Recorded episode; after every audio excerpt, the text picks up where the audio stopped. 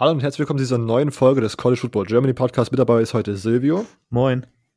Unser heutiger Gast Fabian Sommer. Ja, servus. Danke für die Einladung.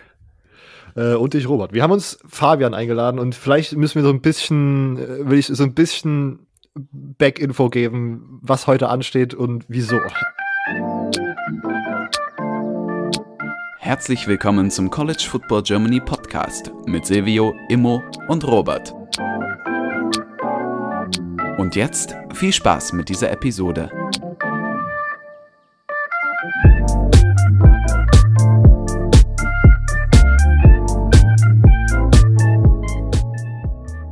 Wir wollen heute über Sportwetten reden. Ähm, und das weil, weil uns beide, Silvio und mir, das sowieso äh, das Thema nahe liegt oder wir das interessant finden, hatten wir das sowieso mal in der Offseason geplant oder war das schon mal so eine Idee, aber da wusste man, wusste ich zumindest nicht so richtig, wie man das so in, in unseren Offseason-Programm einflechten kann, damit das thematisch hinhaut.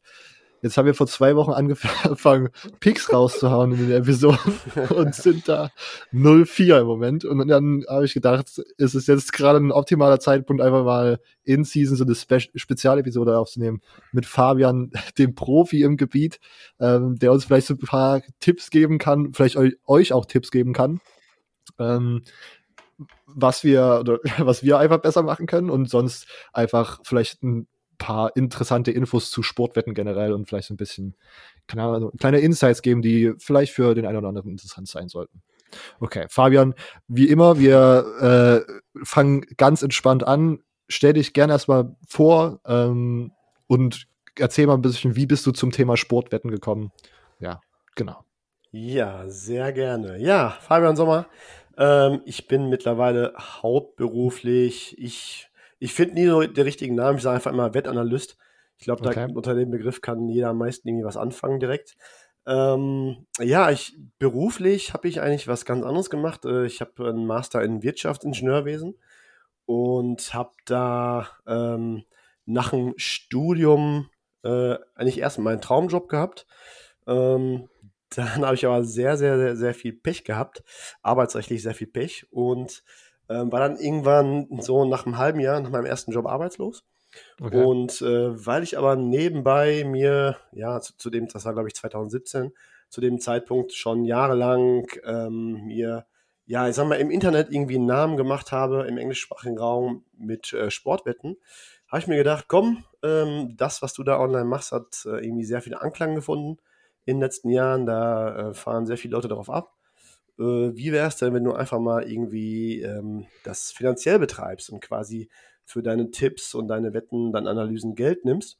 Ja, und das habe ich dann quasi in meiner, äh, ich glaube, das waren drei Monate, wo ich arbeitslos war, habe ich das äh, quasi nebenbei dann äh, neben Bewerbungsschreiben da so eine eigene Seite äh, mir bauen lassen vom Kumpel und das lief dann, ja, sag mal, so gut an, dass ich dann nach der Probezeit den, den zweiten Job direkt gekündigt habe und habe gesagt, komm, du bist noch, ich glaube, da war ich 27, 28, du bist noch jung, du hast noch äh, kein Kind, was du irgendwie ernähren muss. Äh, jetzt kannst du mal ein bisschen in Risiko gehen, äh, deinen Traum verwirklichen. Ja, und dann habe ich mich selbstständig gemacht und ja, bin jetzt im dritten Jahr mit dabei und bereue gar nichts. Sehr, sehr nice. Was war denn eigentlich dein Traumberuf, den du davor hattest, vor deinem jetzigen Traumberuf? ich war bei einer äh, größeren Firma in der Region im Demand Planning. Ähm, ich habe im, im Bachelor und Master habe ich ähm, beide Male meine Abschlussarbeiten im Bereich ähm, statistischer Forecast geschrieben, so Sales Forecasting, viel mit SAP, mhm. Sicherheitsbestandsoptimierung etc. Also sehr viel mit Statistik. Und ähm, genau in diesem Bereich habe ich meine Masterarbeit geschrieben und wurde dann direkt da übernommen. Ähm, war dann da im Demand Planning zuständig und das hat halt mega Bock gemacht. Ähm, aber ist irgendwie durch Zufall oder durch Gamma, ich weiß nicht, äh, nichts draus geworden.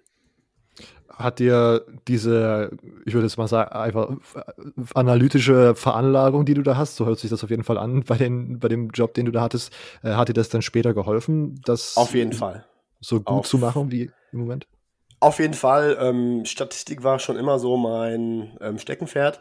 Ähm, ich war nie ein guter Schüler. Ich habe mich, ich glaube ich, mit 3,5 durchs Abi gemogelt, aber hatte so in dem Mathe-Teil Statistik äh, immer eine Eins, auch im Studium.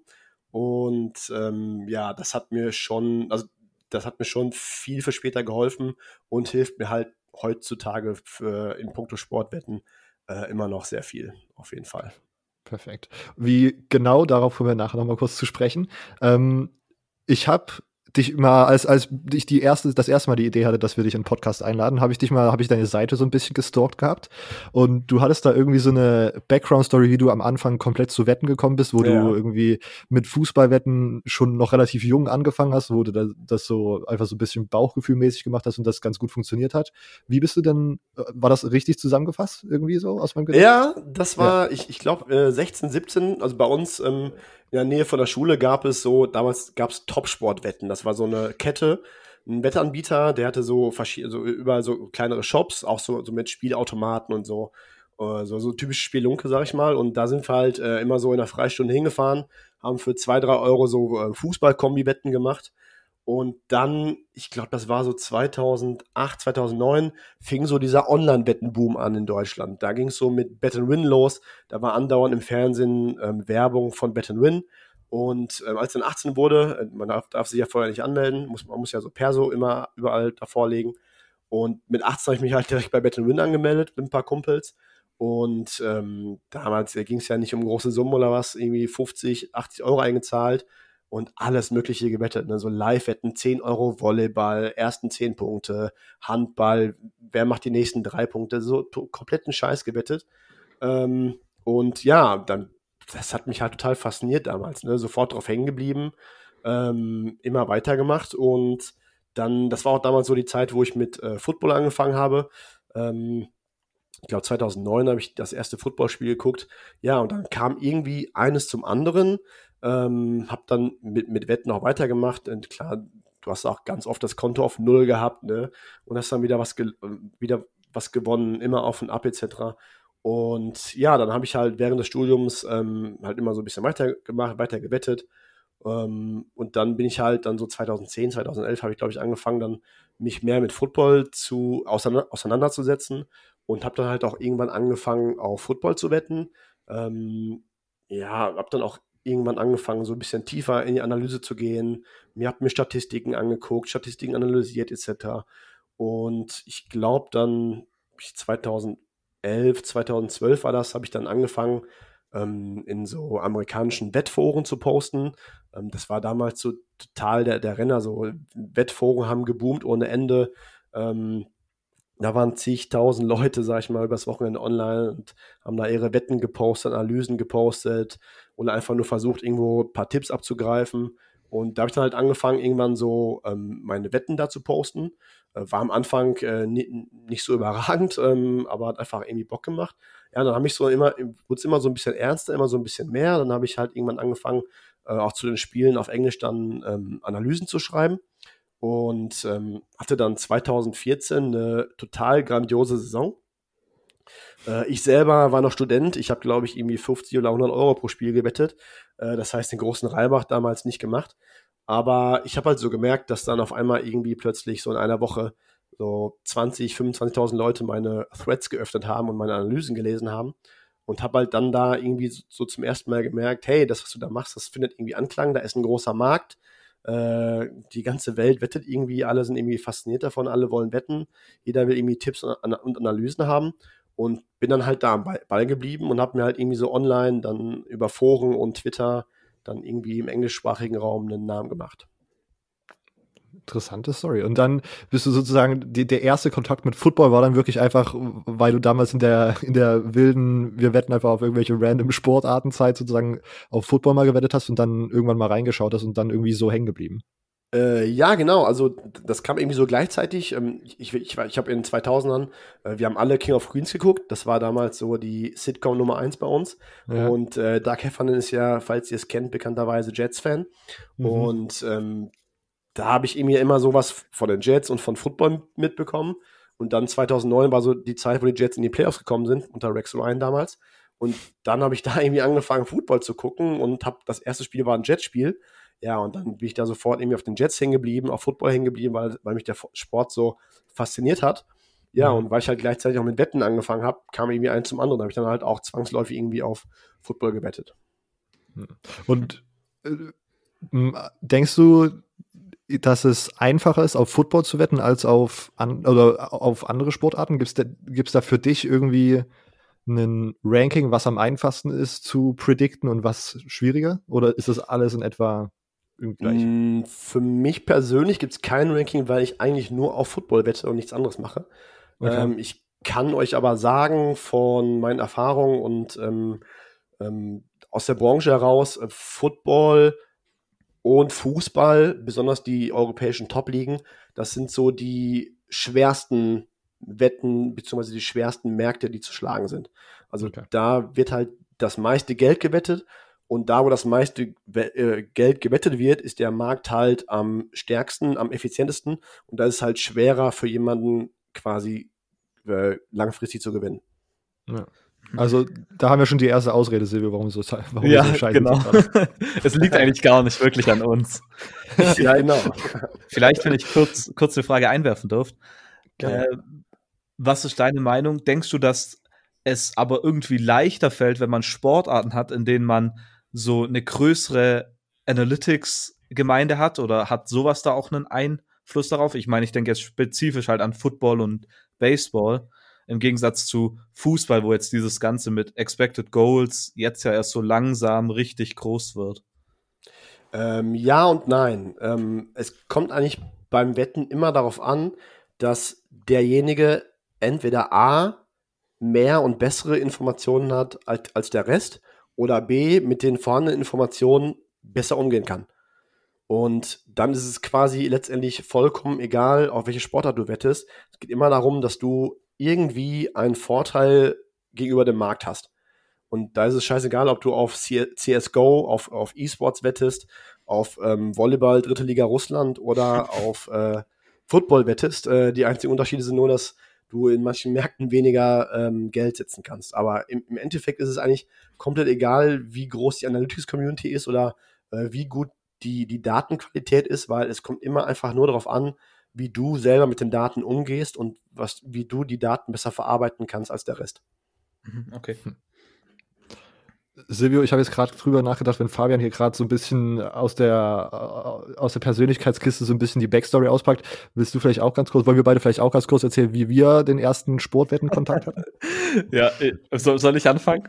Ja. Ähm, also bei uns in der Stadt war das so, ähm, auch schon mit mit, man, man darf es eigentlich gar nicht richtig sagen, aber als wir schon so 15 und so waren, da die Kollegen hatten alle größere Brüder, die immer in, im Tipico oder wie auch immer rumgehangen sind. Freitagabend, Samstagmittag Bundesliga geschaut und irgendwann hat, weil wir ja nicht rein durften, weil wir nicht 18 waren, war das halt immer so ein bisschen das große Fragezeichen, was passiert dahinter, ähm, was für dubiose Geschäfte werden da gemacht.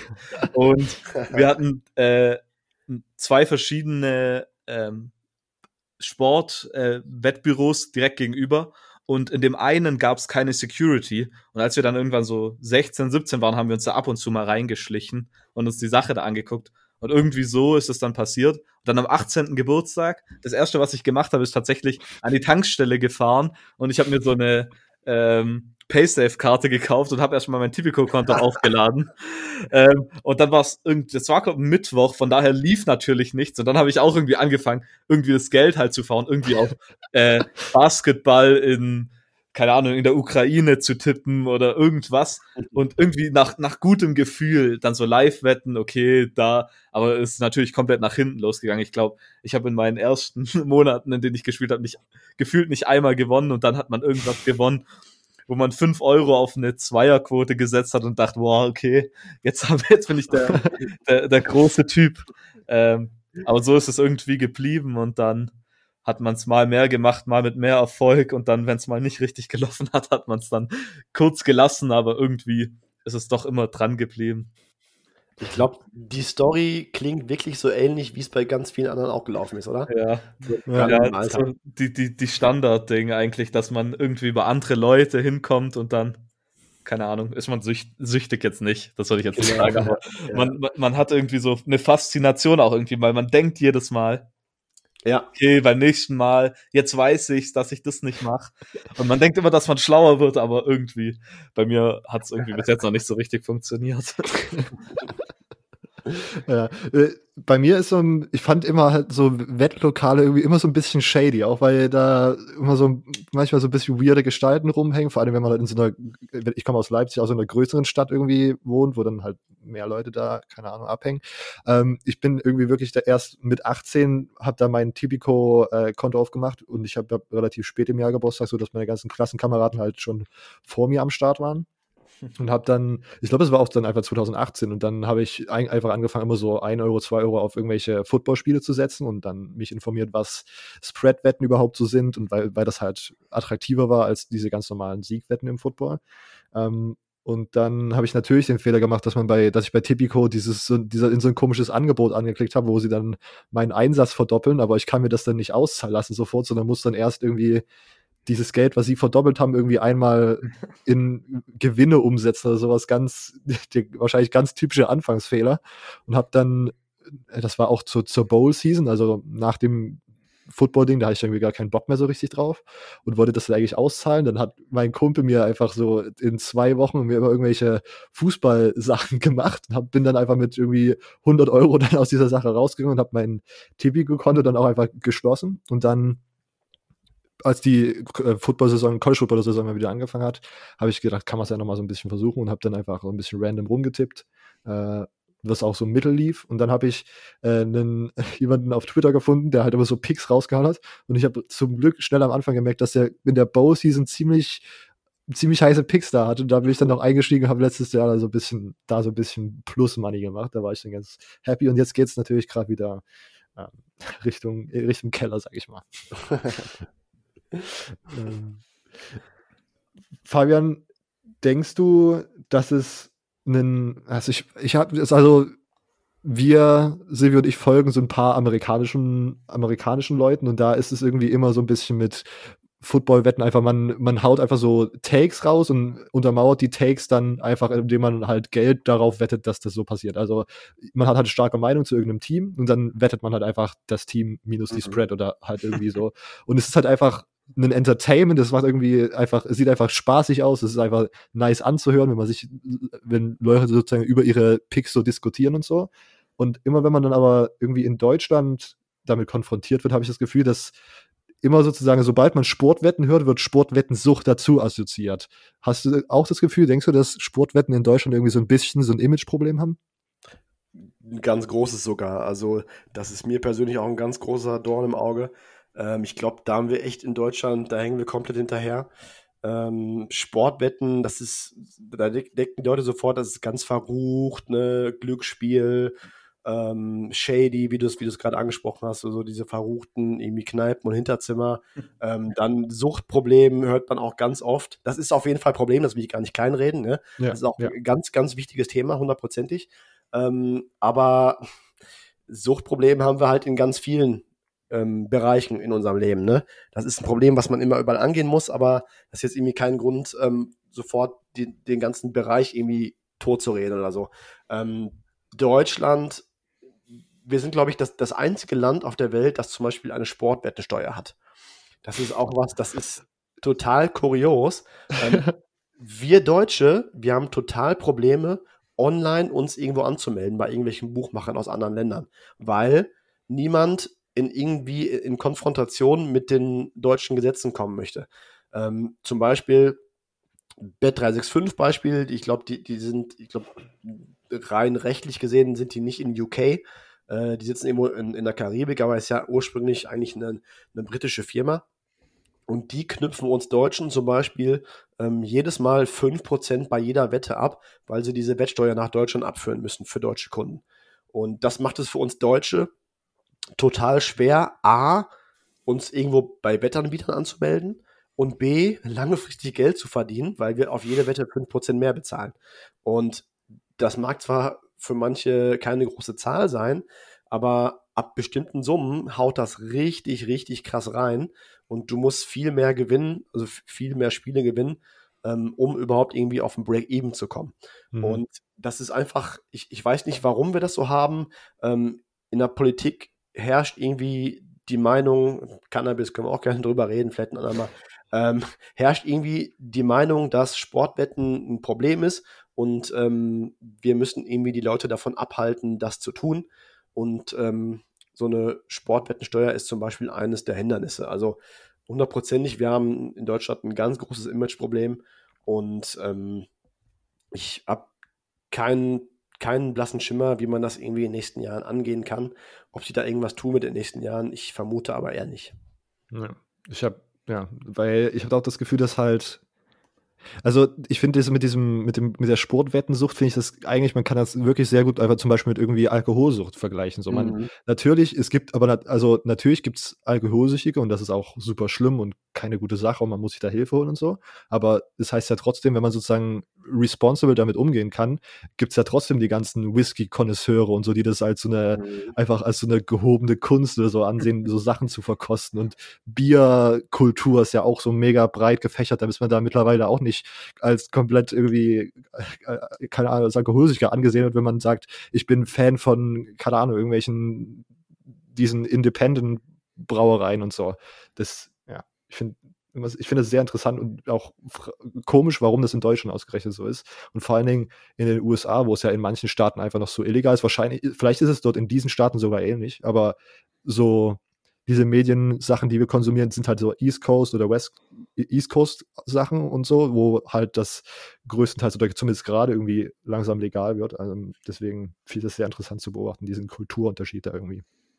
Ja, ich, ich verstehe es auch nicht, ne? Also, wie du es gerade gesagt hast, also ich, ich glaube, jeder ist für sich selber verantwortlich. Ähm, jeder sollte äh, das Recht genießen, ähm, auf Sportarten zu wetten, Wetten zu platzieren. Jeder sollte das Recht haben, an der Tanke Geld in Automaten zu werfen. ähm, ich verstehe es einfach nicht. Ne? Also wie, wie du es gerade sagst, das kann man super mit ähm, Alkohol vergleichen. Ähm, ich, ich, ich, ich verstehe einfach die Gründe nicht, warum das in Deutschland so ist. Ich kann es nicht nachvollziehen. Und gefühlt, so, wenn ich jetzt drüber nachdenke, wenn du was da also die Lösung für wäre, wäre halt, dass man medial Sportwetten sozusagen in so einem anderen Licht irgendwie beleuchtet, dass man sozusagen sagt, äh, hey, das kann auch Spaß machen und so sieht das, wäre das eine, keine Ahnung, eine coole Show, wenn man das irgendwie immer, keine Ahnung, irgendwie, irgendwie sowas macht, aber da ist halt auch sich gerade, ich glaube, dass da auch die Leute, die Medien produzieren, sozusagen auch da Angst haben, dass sie dann direkt von der Allgemeinheit sagen, aber ihr sagt, redet hier über Sportwetten, aber da ist doch gefährlich und so. Das ist schwierig. Ja, glaube ich auch. Also ich glaube auch, dass das, ein, dass das ganz schwierig ist, ähm, das irgendwie in die, in die Gesellschaft reinzubekommen.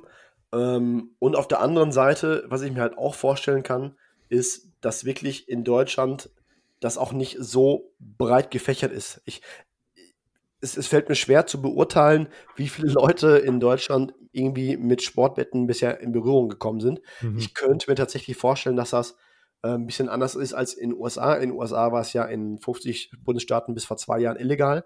Ähm, aber trotzdem hat halt jeder an jeder Ecke seinen privaten Bookie gehabt, wo er gewettet hat. Also ganz Amerika durfte es nicht, aber ganz Amerika hat halt gewettet. Und ich glaube halt schon, dass das in Deutschland auch noch ein bisschen anders ist, dass, dass das wirklich, dass, dass der Part in der Bevölkerung nicht so groß ist wie zum Beispiel in den USA. Ja.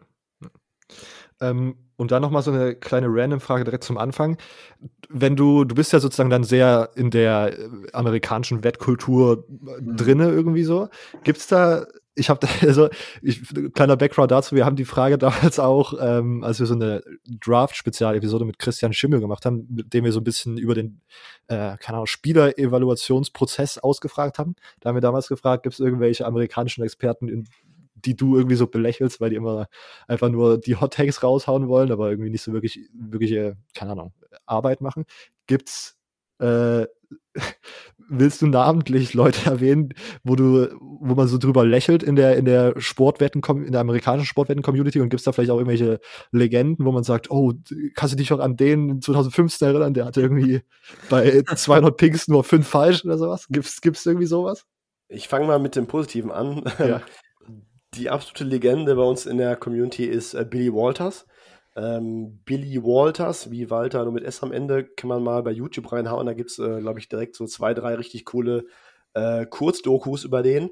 Äh, das ist halt die absolute Legende. Der ähm, hat wirklich, der ist Multimillionär geworden mit Sportwetten.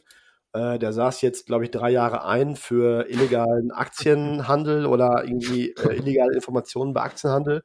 Äh, ist halt jetzt aus dem Knast gekommen und hat äh, in Woche 1 sofort äh, die Rams von plus 3 auf äh, 0 runter bewegt mit sechsstelligen Wetten. Ähm, ist auf jeden Fall wieder voll mit dabei. Und ähm, ich kriege halt so manchmal mit, ähm, wenn er irgendwie eine große Wette hat, dann kriegt man das halt mit, oh, Billy Walters hat die Rams gewettet, etc. pp, dann ist die Quote halt äh, für alle Zeiten weg. Und das, das, ist so die, so die Legende bei uns. Und über wen man lachen muss, das soll jetzt nicht arrogant klingen, aber über ganz, ganz viele Leute. Ähm, das, das große Problem ist halt, dadurch, dass Sportwetten immer mehr boomt, dass es in den USA jetzt legalisiert worden ist, ähm, steigen alle großen Medienhäuser ähm, auf dieses äh, Pferd mit auf und hauen auf einmal ähm, aus jeder Ecke irgendwelche, in Anführungszeichen, Experten raus, die dann vor der Kamera oder bei Twitter ihre Picks raushauen und ihre Erklärungen und sonst irgendwas. Und das Problem ist einfach, 95% ist kompletter Bullshit. Mhm. Also 95% ist wirklich die nur zur Unterhaltung, wir wollen Klicks generieren, äh, deswegen springen wir auf diesen Wettzug auf, aber so richtig ähm, weiterkommen, sich weiterbilden kann man bei den meisten nicht. Ja, vielleicht kurz. Also äh, mittlerweile ist das ja schon fast ein kontroverses Thema, aber Robert und ich, wir sind immer noch relativ, kann ich eigentlich ja schon öffentlich sagen, Fans so ein bisschen von Barstool. Und die würde ich da jetzt damit einberechnen. Also die posten ihre Picks und was die für Records haben, die sind da mhm. immer komplett im Negativ. Die haben irgendwie so 20% Erfolgsquote, aber Hauptsache Dave Portner haut irgendwie 20.000 Euro da drauf und dann mhm. funktioniert's einmal und dann Robert und ich, wir schicken uns jedes Mal, wenn der irgendeine Wette macht und dann eigentlich, wir gucken uns die 500 Kilometer, die wir außen voneinander entfernt sind, denken wir uns, dass wir uns gegenseitig anschauen und denken, ja, die Wette kommt auf keinen Fall. Ja. Barstool ist halt das perfekte Beispiel dafür, was ich gerade gesagt habe. Ähm, das ist ein super genialer Unterhaltungsverein. Äh, ich glaube, die haben teilweise irgendwie Millionen Followers etc. Das ist eine ganz große Nummer in den USA. Äh, auch wenn sie immer wieder mal ein bisschen mit ähm, Rassismusvorwürfen bombardiert worden sind, zu Recht. Ähm, aber das ist halt in den USA, so in, in der Sportunterhaltungsbranche, eine ganz, ganz große Nummer. Und natürlich sind die Jungs auch selber am Wetten. Ich bin mit einem von Barstool in einer größeren Chatgruppe äh, auf Twitter, wo es um Wetten geht und die wetten halt die ganze Woche. Also die hauen auf alles, was, was geht. Ähm, und jetzt haben sie ja sogar, ähm, sind ja sogar Buchmacher geworden. Es gibt mhm. jetzt sogar Barstool Bets. Und das ist halt die größte Verarsche. Also, äh, die haben da teilweise Quoten mit Margen verbaut, da kannst du kein Geld gewinnen. Das ist einfach nur für die komplett hohlen Leute, die ähm, am Wochenende einfach irgendwie ihr übriges Geld verprassen wollen. Mehr ist das einfach nicht. Aber es ist halt auch ein perfektes Beispiel, dass Sportwetten einfach total im Kommen ist. Und egal, was für ein Content du raushaust, es zieht einfach. Okay, dann kommen wir jetzt endlich mal ein bisschen spezifischer auf Football zu sprechen und allgemein halt auf US-Sportarten. Wenn man mhm. sich so, ja, eigentlich, wenn man sich direkt mit US-Sportarten, äh, was Sportwetten angeht, beschäftigt, dann stoßt man eigentlich direkt auf den Begriff Spreadwetten. Und man, wenn man dann zum Beispiel mal, ich sag jetzt einfach mal, Bet365 drauf geht und man will äh, eine Wette machen zum ersten Mal und dann steht da Sieg und dann irgendwie dieses plus 7,5 und man denkt sich, okay, was ist das? Vielleicht kannst du da vielleicht mal kurz sagen, was das Konzept ist allgemein? Ja, gerne. Also beim Football oder auch zum Beispiel beim Basketball, ähm, da muss ja immer ein Team gewinnen ähm, oder nach Verlängerung gibt es einen Tie. Beim Basketball gibt es, glaube ich, noch nicht mal einen Tie. Ähm, das heißt, beim Football muss immer ein Team gewinnen. Und angefangen hat das Ganze mit äh, Buchmachern, die haben damals ähm, halt Siegquoten verteilt, ne, für jedes Team. Weiß nicht, Steelers gegen Packers. Äh, Steelers haben eine 360er-Quote, Packers favorisiert mit 1,35.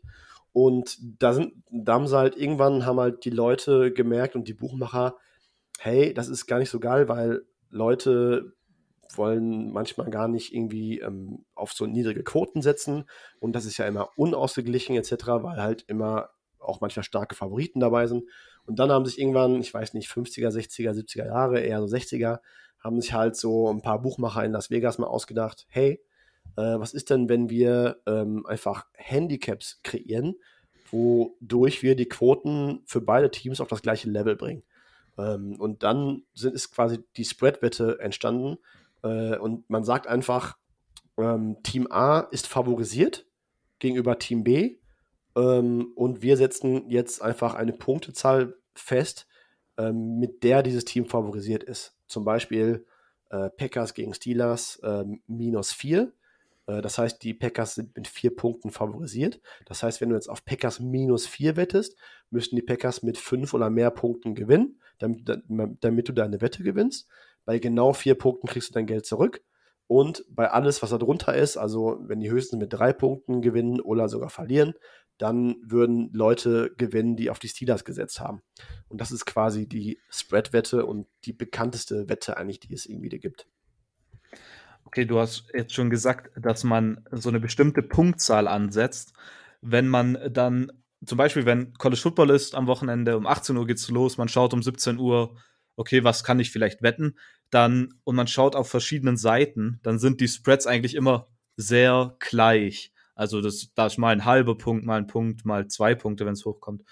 Ähm, Unterschied, also mal ist minus drei, mal minus 2,5. Mhm. Ähm, liegt es daran, dass man die gleichen Methoden hat, mit denen man sowas entwickelt, oder passt man das einfach dann dem, ich sag's jetzt mal, dem Branchendurchschnitt an? Vielleicht ein bisschen komischer Name dafür. Ähm, aber so, dass zum Beispiel ich weiß nicht, äh, ich kenne da die großen Sachen nicht, die da so Marktführer sind, aber sagen wir, eine Sportwettenagentur setzt auf minus drei an, aber dann sehen sie, ähm, okay, die einen haben es auf äh, minus sechs gemacht und dann gehen sie selber hoch mit den Zahlen. Wie, wie funktioniert das? Wie kommen diese Zahlen überhaupt zustande? Das ist ein ziemlich spannendes Thema. Und zwar kommen die Zahlen so zustande. Es gibt, ähm, ich bleibe jetzt mal nur beim Football. Ich fange mhm. jetzt nicht mit anderen Sportarten an. Es gibt im Football bei Sportwetten zwei große Marktführer. Das ist einmal Bad Chris und Pinnacle. Ähm, wir Deutschen konnten bis, glaube ich, 2015 selber bei Pinnacle wetten. Dann kam die Wettsteuer und wir waren raus. Äh, ziemlich scheiße. Auf jeden Fall, das sind so die beiden Marktführer. Die schmeißen sonntags abends, wenn so die, wenn so die zweite Slate langsam zu Ende geht, dann schmeißen diese beiden Wettanbieter die ersten Quoten auf dem Markt für die anstehenden Spiele. Mit sehr, sehr kleinen Limits. Äh, meistens so maximal 2000. Ähm, Totals so bei 500.000, Spreads so bei, bei 2000. Äh, die werfen die ersten Quoten auf den Markt und dann entsteht quasi ein, mir fällt gerade das deutsche Wort dafür nicht ein, ähm, Price Discovery Prozess heißt es ähm, im Englischen. Mhm. Ähm, Pinnacle und Quiz schmeißen Quoten auf den Markt und die lassen dann den Markt darüber entscheiden, wo die Quoten hinwandern. Am Anfang mit kleinen Limits, das heißt, du kannst mit einer 1000 Euro Wette die Quote bei Pinnacle verändern ähm, und dann äh, fangen quasi an, die Leute darauf zu wetten und je nachdem, wo mehr Geld drauf kommt, passt dann, passen dann die beiden ihre, ihre Quoten an. Ähm, das geht dann die ganze Woche so. Ähm, mit jedem Tag werden die, die, die Limits größer, weil die beiden dann immer mehr Informationen durch die ganzen Betten bekommen, die reinkommen. Ähm, was die beiden auszeichnet, ist, dass sie ähm, das meiste Geld annehmen pro Wette. Und wenn du einen, einen Marktplatz, sag ich mal, hast, wo das meiste Geld gesetzt wird, dann fließen da auch die besten Informationen rein, weil die Leute, mit dem, mit dem meisten Geld ähm, in Anführungszeichen cleverer und schlauer sind als der Rest. Und die diktieren dann quasi, wo der Marktpreis sich hinbewegt. Ähm, Mon montags werden dann die Limits ein bisschen größer, weiß nicht, 5000, 10.000. Und Dienstagabend, Schrägstrich Mittwochmorgen, bist du dann irgendwann an einem Punkt, wo der Markt so reif geworden ist, da sind so viele Informationen im Markt, dass Chris und Pinnacle eine ziemlich gute Vorstellung davon haben, wo quasi die Quote am, am reifesten ist, wo die Quote sein muss. Und dann ähm, setzen die quasi ihre Limits hoch und dann kannst du irgendwann, weiß nicht, 50, 100, 200.000 ähm, auf, auf Spiele wetten. So, das heißt, der Buchmacher ähm, weiß gar nicht so viel. Also man denkt ja immer, ah, die, die Buchmacher sehen irgendwie Schalke ähm, total weit hinten gegen Bremen etc. Aber eigentlich geht es nie um den Buchmacher, sondern es geht einfach nur um den Markt. Der Markt diktiert, wo die Quoten stehen müssen. Und die, und die Buchmacher, die müssen nur in der Lage sein, am Anfang eine Quote rauszuha rauszuhauen, die in etwa ähm, dem späteren effizienten Marktpreis entspricht. So, ähm, sorry, ich, ich, bin noch nicht fertig. Mhm. Ähm, jetzt kommt's, ähm, jetzt, jetzt kommen wir zu dem Punkt, ähm, warum gibt es Unterschiede? Ähm, Chris und Pinnacle hauen Quoten auf den Markt und quasi alle anderen, alle anderen Wettanbieter, die kopieren einfach nur die Quoten von Pinnacle und Chris. Die machen nichts eigenes. Die kopieren einfach, die, die scrapen alle 10 Sekunden die, die Quoten bei Pinnacle und, und äh, Chris und kopieren die auf ihre Seite. Und ähm, größere Wettanbieter wie Bet365, die, die adjusten dann manchmal noch ein bisschen manuell und ein bisschen selber. Aber im großen Teil ist es so, dass Pinnacle und Chris den kompletten Fu Footballmarkt kontrollieren und diktieren und alle anderen Wettanbieter kopieren einfach nur die Quoten. Und ähm, ähm, Preisdifferenzen entstehen halt dadurch, dass bei manchen Wettanbietern halt ein anderes Klientel wettet. Ähm, manche Wettanbieter, die wollen mit den ganzen, wir, wir nennen das bei uns in der, in der, Branche Sharps, also die, die generell mehr Geld setzen und langfristig gewinnen. Mit denen wollen manche Wettanbieter überhaupt nichts zu tun haben. Die werden sofort rausgekickt. Und deswegen sitzen da eher Leute so, ähm, weiß nicht, 100 bis 2000 Euro, die einfach irgendwie Spaß haben wollen. Und deswegen ähm, kann es halt passieren, dass du bei manchen Wettanbietern andere Quoten hast als zum Beispiel bei Pinnacle Chris, weil die einfach ein anderes ähm, ähm, Volumenverhältnis auf die einzelnen Spiele haben. Aber Chris und Pinnacle, die sind meistens, das kann man beobachten, die sind meistens sehr, sehr nah bei allen Spielen beieinander. Mir sind da gleich zwei Fragen eingefallen. ähm, Chris und Pinnacle, wie stellen die sozusagen ihre erste Spread-Punktzahl fest? Oder, oder ist das sozusagen, oder sagen die halt einfach irgendwie bei jedem Spiel sieben und adjusten das sowieso nach fünf Minuten, weil dann die ersten kleinen äh, Wetter eingetreffen, äh, eingetreffen sind, die sozusagen, wo man dann schon die, kann, den, den, in, die Spread zum optimalen Preis navigieren kann. Ähm, ich kann erklären, wie es bei Chris abläuft, weil der, der ähm, Head Odds Maker, der war ähm, im Frühling irgendwo auf dem Podcast und hat das genau erklärt. Ähm, Chris ähm, hat quasi so eine Art Power Rating für alle Teams. Die sagen jetzt, die Rams sind gegenüber einem durchschnittlichen Team plus zwei, äh, die Pads plus fünf, äh, die Jets äh, minus 110, ähm, so gefühlt. Und ähm, dann erstellen die ähm, sonntags morgens, sonntags mittags ähm, quasi die ähm, Spreads für alle Spiele in der kommenden Woche. Und dann haben die so eine Auswahl an bestimmter Kunden, ähm, wo die wissen, hey, das sind scharfe Kunden, die verstehen was von Football, die verstehen was von dem Markt, die sind bei uns langfristige Gewinner. Wir geben denen die Quoten zuerst raus für ein, zwei Stunden, ähm, lassen die darauf wetten und dann sehen wir quasi, wo wir irgendwie drastisch falsch liegen und wo wir ungefähr richtig liegen. Und dann hauen sie irgendwann abends, sonntagsabends, diese, diese ähm, adjusteten Quoten quasi auf den Markt. Okay. Das macht auf jeden Fall Sinn. Und, und auch, ich jetzt ein bisschen, keine Ahnung, vielleicht ein bisschen off-topic und vielleicht kannst du das auch gar nicht beantworten, aber ist das, also denkst du, dass das bei anderen Sportarten auch so ist, dass es sozusagen Institutionen gibt, die sozusagen anfangen und alle random und dann schauen, wie sich der optimale Preis äh, oder optimale, keine Ahnung, optimale Situation dort entwickelt und alle anderen oder und die meisten anderen scrappen dann einfach die Informationen von denen, die sozusagen als erstes auf den Markt kommen? Ja, definitiv. Ähm, das spielt auf jeden Fall eine große Rolle. Das ist, denke ich, bei, bei ganz vielen Sportarten so. Ähm, bei so total krassen Randsportarten, glaube ich, gibt es keinen Marktführer, weil das so ein kleiner Markt ist, dass ähm, Buchmacher sich teilweise gar keine Gedanken darüber machen ähm, und einfach irgendwelche Quoten raushauen mit niedrigen Limits, nur um das anbieten zu können. Also sobald Bet365 irgendwie Volleyball zweite Liga anbieten kann, ähm, für 200 Euro Limits. Ähm, selbst wenn die damit langfristig ein bisschen Geld verlieren, spielt das für die keine Rolle. Das ist einfach nur Marketing. Äh, die können einfach sagen, hey, wir haben alle möglichen Sportarten im Angebot, bei uns könnt ihr alles wetten. Und ähm, die Leute, die dann auf Volleyball zweite Liga wetten, bei denen, die sind, werden wahrscheinlich langfristig eh verlieren. Ähm, also so läuft das quasi im Großen und Ganzen ab.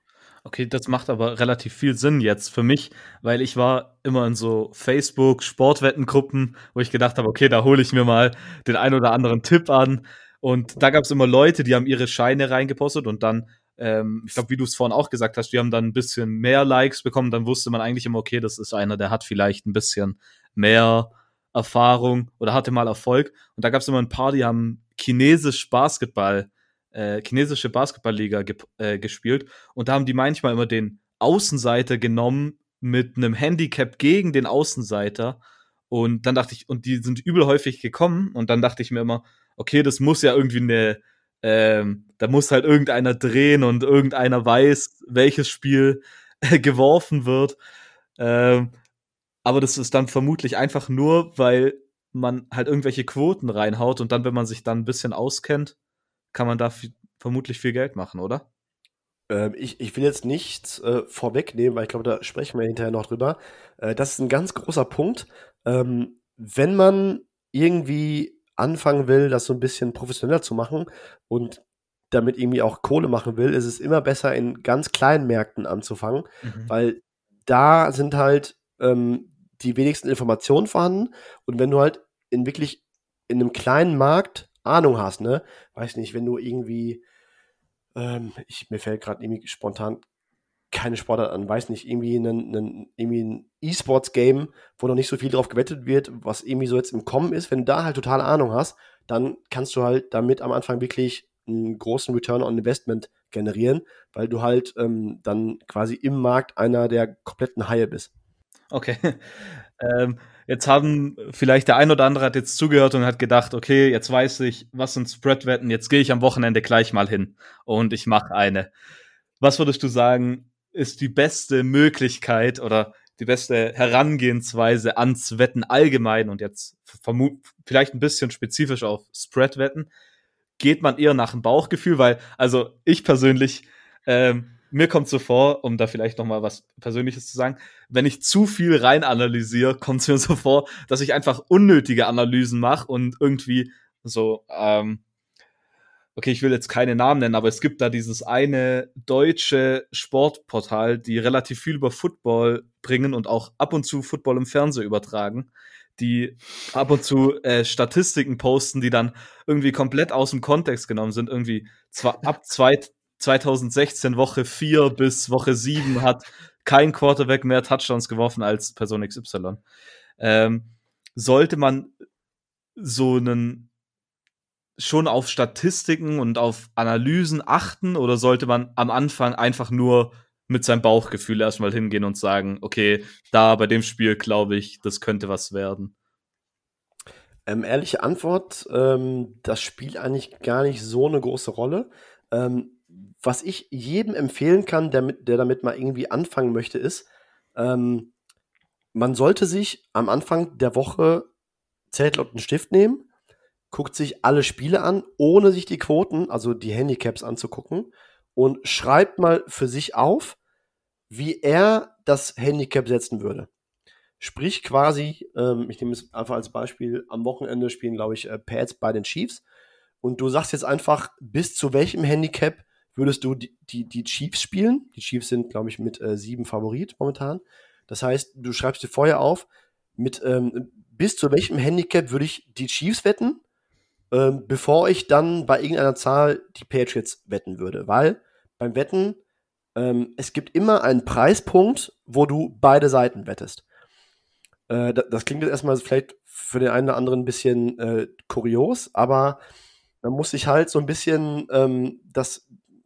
Ich, ich bringe immer den Vergleich zu Aktien.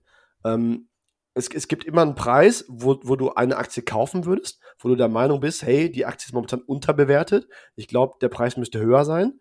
Und es gibt immer einen Preis, wo du eine vorhandene Aktie verkaufen würdest, weil du der Meinung bist, jetzt ist der höchste Preispunkt erreicht.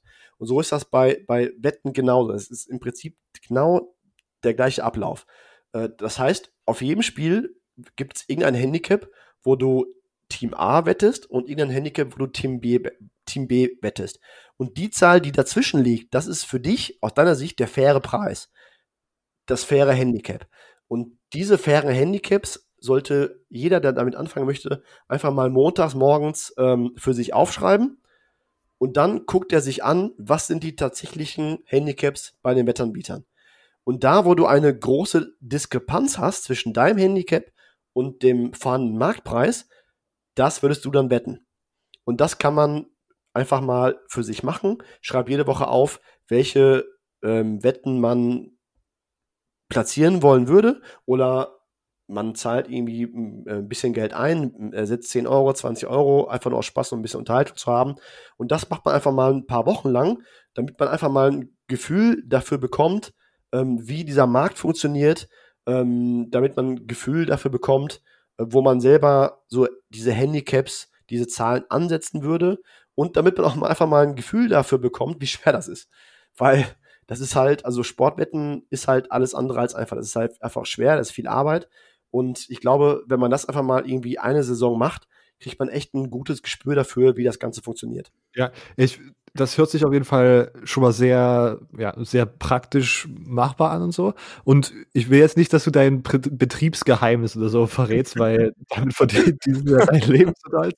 Aber wie machst du das? Hast du im Moment irgendwie so ein, irgendwie auch so ein mathematisches Modell, wo du sozusagen auch irgendwie im Hintergrund dein eigenes äh, Power Ranking auf irgendwelche statistischen Basen äh, ja, irgendwie laufen hast und hast dann sozusagen auch, lässt dir deine Quoten generieren und schaust dann, wo sich da die Diskrepanzen ergeben, wo du drauf wetten würdest? Oder wie äh, funktioniert das bei professionellen Leuten? Ähm, bei mir jein. Ähm, ich habe einen Ansatz, der verschiedene Komponenten beinhaltet. Ich habe einerseits ein statistisches Modell, äh, das nur auf äh, Zahlen basiert. Mhm. Ähm, das ist bei mir aber nicht der größere Part. Das ist eher, eher der, der kleinere Part, unterstützende Part. Der größere Part ist bei mir wirklich sehr viel subjektive Arbeit. Also ähm, ich beschäftige mich halt mit äh, Football wirklich 365 Tage im Jahr. Ähm, ich bin das ganze Jahr irgendwie damit zugange, Recherche zu betreiben. Was führt in der NFL zum Erfolg? Ähm, wie sind Teams aufgebaut, ähm, um quasi ähm, in der NFL Erfolg zu haben, um viele Punkte zu machen, wie, wie, wie sind sie defensiv etc. pp. Und ich habe dann quasi, ich, ich, erstelle quasi für mich ein subjektives Power Rating. Ich sage, ähm, ich kann ich es mal eben nebenbei aufmachen, einfach mal ein Beispiel. Ähm, ich habe die Chiefs als bestes Team der Liga mit mhm. 100 Punkten und ähm, danach als zweites kommen die Ravens, die sind bei 98, 97, 5. Das heißt, ich würde die Chiefs auf einem neutralen Feld als ähm, 2,5 Punkte Favorit installieren. Ähm, hm. Am Montag habe ich auf die Chiefs gewettet, da waren sie plus 3,5 bei den Ravens. Oh. Ähm, ich habe die Quote bei ähm, eher Chiefs plus 2 gehabt, das heißt, es war für mich eine automatische Wette auf die Chiefs. Ähm, und so habe hab ich quasi ein subjektives Power Rating. Ähm, also ein an A ist äh, statistisches Modell, zwei äh, mein subjektives Power Rating und C dass ich nenne es einfach mal Ad-Hoc-Analyse. Also ähm, was passiert gerade in der Liga? Ähm, welches Team hat welche Injuries? Ähm, wie sind die Matchups nächste Woche bei Rams gegen, gegen Giants? Welche Stärken haben die Rams, ähm, diese gegen die Giants ausspielen können? Welche, welche Stärken haben die Giants, die sie vielleicht gegen die Rams ausspielen können, etc. pp. Und das alles, also diese drei Komponenten kombiniere ich quasi und erstelle für mich für jedes Spiel ein, ein Spread und dann gehe ich her äh, montags morgens und gucke, wo habe ich Abweichungen. Und wenn ich irgendwo Abweichungen habe, dann ähm, besteht da halt die größte Chance, dass ich da irgendwie eine Wette platziere. Und denkst du, dass das bei deinen äh, Kollegen oder Competitors in deinem, in deinem Business ähnlich ist, dass die sozusagen auch tatsächlich viel auf subjektivem Wissen und Arbeit einfach ihre Informationen rausfiltern, wo sie denken, dass da ein Pick undervalued ist? Ich glaube, viele Wege führen nach Rom. Okay. Ähm, Im Markt sind generell sehr viele, die einfach nur mit einem statistischen Modell arbeiten. Ähm, und da bin ich persönlich der Meinung, das reicht nicht bei der NFL. Bei, bei College Football hast du damit mehr Erfolg. Oh. Ähm, ich, ich will es nie, niemandem zu nahe treten, der diesen Sport liebt, aber College Football kannst du noch wirklich ähm, einfacher mit statistischen Modellen schlagen als, als NFL. Äh, das ist ähm, leider wirklich so. Ähm, aber Football ist meiner Meinung nach, also meiner Meinung nach kommst du nicht darüber, nicht drum herum, subjektive Adjustments zu machen, weil einfach du hast so ein geringes Sample Size, du hast nur 16 Spiele, du hast keine perfekten Daten, du hast jede Woche bei irgendeinem Team ähm, spezielle Injuries, die alle unterschiedlich sich auswirken. Ähm, Beispiel ist, ähm, wenn bei Jared Goff der Left Tackle ausfällt, ähm, äh, Whitworth heißt er, glaube ich. Mhm. mhm. Wenn der ausfällt, ist das für, für Jared Goff ein größeres Problem, als wenn zum Beispiel bei Dak Prescott Terrence Smith ausfällt. Weil Jared Goff ist unter Druck anfälliger und performt nicht so gut unter Druck wie, wie ein Dak Prescott. Das heißt, wenn, wenn Andrew Whitworth bei den Rams ausfällt, würde ich subjektiv ein größeres Adjustment machen bei den Rams, als wenn Tyron Smith bei den Cowboys ausfällt. Das ist aber total schwer zu modellieren und zu quantifizieren. Und deswegen bin ich persönlich der Meinung, ähm, NFL,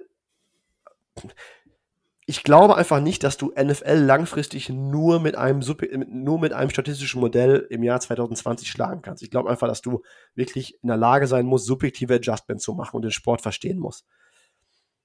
Okay. Da glaube ich, dass dann wahrscheinlich bei Baseball vermutlich das Beste ist, stelle ich mir jetzt vor, für wenn man nur ein statistisches Modell hat. Weil ich meine, da muss man für solche äh, Sachen nicht, äh, die muss man eigentlich nicht mit einberechnen. Das sind dann, man muss eigentlich nur darauf achten, äh, wie, ja, eigentlich muss man da auf gar nichts achten, wieso, also nicht, nicht auf gar nichts achten, sondern halt nicht auf sowas wie, äh, wie agiert Dak Prescott unter, wenn er mehr Druck bekommt oder mhm. Jared Goff, sondern man muss halt eigentlich nur auf den, also was heißt nur, also eher halt nur prinzipiell auf den, auf den Ballpark und so weiter achten, finde ich oder? Baseball ist fast nur statistisch. Mhm. Ähm, also alle Professionellen, die, die ich kenne, die, die Baseball wetten, äh, da läuft alles nur über Algorithmen und statistische Modelle ab. Ähm, quasi morgens Line-up scrapen und das, das Modell spuckt irgendeinen Preis aus. Und Totals im Baseball, das ist eine Wissenschaft für sich. Äh, da geht es richtig um Meteorologie. Äh, da, da spielen wirklich, äh, das ist jetzt kein Scheiß, da spielen wirklich ähm, ganz präzise Wettermodelle eine komplett ganz krasse Rolle bei allen Total-Wetten. Also Wetter, Ballpark etc. spielt bei Totals eine ganz, ganz große Rolle bei, bei Baseball-Wetten. Okay. Ähm, vielleicht jetzt, wenn man dann hingeht und jetzt macht, so wie du es gesagt hast, man schreibt sich diese ähm, Spreads auf, die man denkt, da würde ich wetten. Äh, sollte man dann die vorangegangenen Spiele eines Teams mit einberechnen. Also es gibt ja sowas wie Form und da, vom Baseball weiß ich, dass es, wenn man auf individuelle Spieler auf jeden, schaut, auf jeden Fall schaut, dass sowas, ähm, ich weiß nicht, wie ich sagen soll, Bullshit ist, dass wenn man auf eine, wenn einer zum Beispiel eine Hotstreak hat, das ist eigentlich kompletter Schwachsinn, dass er dann irgendwie besser mhm. performt. Ähm, Gibt es das auch irgendwie für Teams und sollte man sowas mit einberechnen, jetzt eher beim Football? Äh, du meinst so Trends oder was? Ja, genau das. Zum Beispiel, wenn jetzt ein Team hat drei Spiele hintereinander gewonnen äh, und es scheint hot zu sein, wenn man das so nennen kann, äh, sollte man dann in einem riskanten, also sollte man sowas halt allgemein eher mit einberechnen. Kommt ganz auf die äh, Leistung an, die da zugrunde liegt. Ähm, also ich habe, wenn ich, wenn ich in die Saison gehe, habe ich zu jedem Team eine, eine Meinung in der Preseason ich halte von der Offense das und das und von der Defense das und das. So, und die ersten drei Wochen, die sagen statistisch vom Sample Size nicht allzu viel aus, aber sind trotzdem Informationen, die du irgendwie berücksichtigen musst. Aber du musst halt schauen, was es dir genau sagt.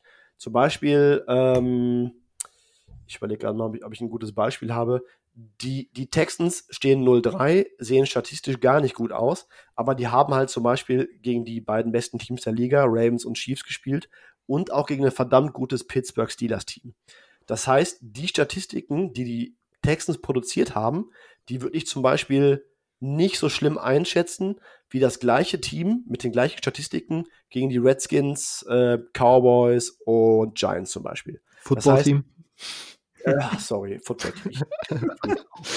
ähm, sowas zum Beispiel. Ne? Also es kann ein Team sein, das einen Hot Streak hat, aber es, dabei kann halt einerseits Glück eine große Rolle spielen. Oder es ist wirklich ein Hot Streak, wo du wirklich sagst, okay, die sind wirklich verdammt gut drauf, die sind auch besser, als ich vor der Saison gedacht habe. Das heißt, ich muss sie nach oben adjusten. Also es kommt immer darauf an, also Kontext spielt halt eine ganz, ganz, ganz große Rolle beim Football. Also ich kann jetzt äh, ein Beispiel, das mir jetzt aktuell einfällt, nur weil die Bears 3-0 stehen, heißt es nicht, dass sie 3-0 stehen, weil sie übertrieben gut gespielt haben, sondern genau. weil sie teilweise äh, mehr wie Glück gehabt haben. Zum Beispiel, genau. Ja, also ich, ich glaube, die Bears sind jetzt nicht unbedingt das beste 3-0-Team. ja. Okay. Du hast gerade eben uns damit ja schon einen Tipp gegeben fürs Wetten. Hast du vielleicht noch weitere Tipps, so zwei, drei? Äh, lass mich überlegen. Ähm, was ganz wichtig ist beim, beim Wetten, ähm, und da können wir auch direkt eine Brücke schlagen zu dem St ähm, Zettel und Stift nehmen und die, und die ähm, Spreads mal für sich aufschreiben. Ähm, äh, ich weiß nicht, ob ihr, ob, ob ihr ähm, schon mal was von effizienter Markttheorie gehört habt. Ähm, also effiziente Markttheorie heißt, je mehr Informationen in einem Markt drin sind, desto effizienter wird der Preis. Ähm, zum Beispiel, du gehst jetzt irgendwie äh, Samstagmorgens auf den Markt, da gibt es alles Mögliche zu kaufen. Ähm, wenn du das zehnte Mal auf dem Markt bist, dann hast du ein besseres ähm, Gefühl dafür, was die einzelnen Sachen wert sein müssten. So, und beim Football ist das so, ähm, sonntagsabends, 19 Uhr äh, unserer Zeit fangen die Spiele an, um 18.59 Uhr hast du die ganze Woche über Informationen gehabt. Du weißt, welche Spieler dabei sind, du weißt, wer ausfällt, äh, du konntest mehr Recherche betreiben, äh, du weißt, ähm, wer irgendwie großes Geld auf das jeweilige Team gesetzt hat. Das heißt, sonntags abends um 18.59 Uhr sollte der Spread oder das Total in der Theorie am effizientesten sein, heißt, ähm, am ehesten die, die echte Wahrscheinlichkeit des tatsächlichen Spiels widerspiegeln. Ähm, das heißt, du willst quasi als jemand, der auf die NFL-Spiele wettet, du willst diesen effizienten Marktpreis am Ende der Woche schlagen. Weil, Beispiel, ähm, Aktien, du willst immer in der Lage sein, Aktien früh genug zu kaufen, bevor sie steigen. Das macht Sinn, oder? Mhm. Mhm. So, du willst Aktien kaufen, bevor sie steigen, um sie dann mit Profit zu verkaufen. Das heißt, du willst quasi auch die äh, Quoten einsacken, bevor sie sich von dir wegbewegen. Beispiel, du möchtest ähm, Beispiel von mir diese Woche, ich habe Niners minus 6,5 gewettet gegen die Eagles, ich glaube schon Montagabend, weil ich mache die Quote eher bei minus 7, minus 7,5 und durch die ganzen Injuries, die die Eagles haben und durch die ähm, verletzten Spieler, die die Niners zurückbekommen, bin ich der Meinung, dass der Preis mit minus 6,5 unterbewertet ist. Also ich würde den Preis höher ansetzen und nehme deshalb minus 6,5 mit. Und ich erwarte, dass der Spread am Sonntagabend eher so bei, weiß nicht, minus 7,5 liegen wird. Das heißt, ich habe ein bestimmtes Delta, zwischen meiner Wette und dem tatsächlichen effizienten Marktpreis. Und wenn du das langfristig kreieren kannst, dann bist du immer auf der sicheren Seite, weil wenn du, wenn du bessere Wetten machst als der effiziente Marktpreis, dann machst du ja quasi in Anführungszeichen die richtige Wette. Also du bist quasi auf der richtigen Seite, ähm, auf der Seite, wo sich der Markt ähm, hinterher am Ende der Woche hinbewegt. Das heißt, du kannst Montagmorgen deine äh, Spiele mal aufschreiben äh, und schreibst dann am Montag, äh, Sonntagsabend schreibst dann daneben, wo, wo die ähm, Spreads ähm, aufgehört haben, kurz vorm Spiel, und schaust dann, wo das Delta ist. Und wenn die, die Mehrheit der Spiele, also wenn, wenn deine, de, deine aufgeschriebenen Spreads in der Mehrheit ein größeres Delta zu diesem, zu diesem effizienten Marktpreis haben. Also du hättest, du hättest quasi gesagt, ich nehme jetzt die Niners minus 6,5 und die Miners ähm, closen mit minus 7,5, dann bist du ja, dann hast du ja den Markt quasi mit einem Punkt geschlagen. Also die Wette, die, die du genommen hast, hat sich einen, einen Punkt wegbewegt. Und das ist positiv für dich. Und dieses Delta kannst du mal aufschreiben. Und wenn die Mehrheit bei dir ein positives Delta hat, dann bist du immer auf der richtigen Seite. Dann kannst du wirklich sagen, ähm, langfristig habe ich eine äh, positive Siegeserwartung. Ich habe keinen blassen Schimmer, ob ich das jetzt gut erklärt habe, ob das irgendwer verstanden hat. Ähm, aber mir fallen momentan keine besseren Worte ein. Ich fand es ich fand's sehr gut. Also, ja. was ich jetzt mitgenommen habe, Silvio und ich sollten uns eigentlich, sobald die College-Football-Spiele vom am Samstag vorbei sind, sollten wir uns so Mont äh, Sonntagabend, Montag, Vormittag hinsetzen und uns die nächsten Spiele anschauen, da unsere, unsere Experten-Spread-Wetten äh, aufschreiben und dann, sobald die, keine Ahnung, bei Bet365 oder wo auch immer man das macht, dann raus sind, schnell am Anfang checken, wo man noch ein bisschen äh, sozusagen rausholen kann. Bei, ja, bei Bet365 ist das vielleicht nicht der optimale Wettanbieter, hast du ja vorhin schon gesagt, weil die da immer mhm. noch so ein bisschen eigens rumdrehen und irgendwas äh, machen und so, aber das wäre jetzt das, was ich mitgenommen habe. Ich glaube, das ist nicht, ist nicht schlecht. Beispiel, ähm, du legst Sonntagabend fest, Alabama sollte nächste Woche für dich minus 24 sein. Und dann, dann guckst du halt dir die Wette an und siehst, Alabama ist minus 21,5. So, das heißt 2,5 Punkte Differenz, das wäre für dich eine Wette. Du würdest also Alabama minus 21,5 wetten, weil du sagst, der faire Preis sollte minus 24 sein. Wenn sich danach der Markt zu deiner minus 24 hinbewegt, dann hast du alles richtig gemacht. Sobald du diese Wette platziert hast mit minus 21,5, jetzt kommt auch noch ein, ein wichtiger Tipp bei Process over Results. Wenn ich eine Wette abschließe, die ähm, ein Delta zu meinem fairen Preis hat, in dem Beispiel Alabama minus 21,5 und die Quote bewegt sich bis Samstagabend zu minus 24, dann habe ich in dem Moment meine Arbeit getan. Ich habe alles richtig gemacht, ich kann nicht mehr tun, weil ich persönlich kann das Resultat des Games nicht kontrollieren. Ich weiß aber, wenn ich langfristig genau diese Wetten mache, werde ich langfristig immer auf der richtigen Seite liegen weil ich den Markt schlage und der Markt mir quasi sagt, hey, Sommer, du hast die richtige Wette gemacht. Hm, das, ja, das macht, das, ist, das, macht schon viel Sinn eigentlich, ja. So habe ich da äh, noch gar nicht richtig gedacht. Ja, ich habe es am Anfang da auch null drüber nachgedacht und das ist wirklich ähm, etwas, was wirklich über die Jahre immer weiter so, ähm, was ich über die, über die Jahre immer weiter mehr kapiert habe. Das ist wirklich ein langwieriger Prozess das alles so zu begreifen, wie das alles zusammenhängt. Das ist wirklich total komplexes und spannendes Thema. Ich habe jetzt noch, ich, vielleicht habe ich jetzt auch gerade irgendwie schon einen Knoten im Kopf von deinen ausführlichen Erklärungen, aber kommst du denn überhaupt irgendwann, alles gut, äh, kommst du denn irgendwann überhaupt zustande, dass du dann sozusagen die Plus-Underdog-Wetten nimmst?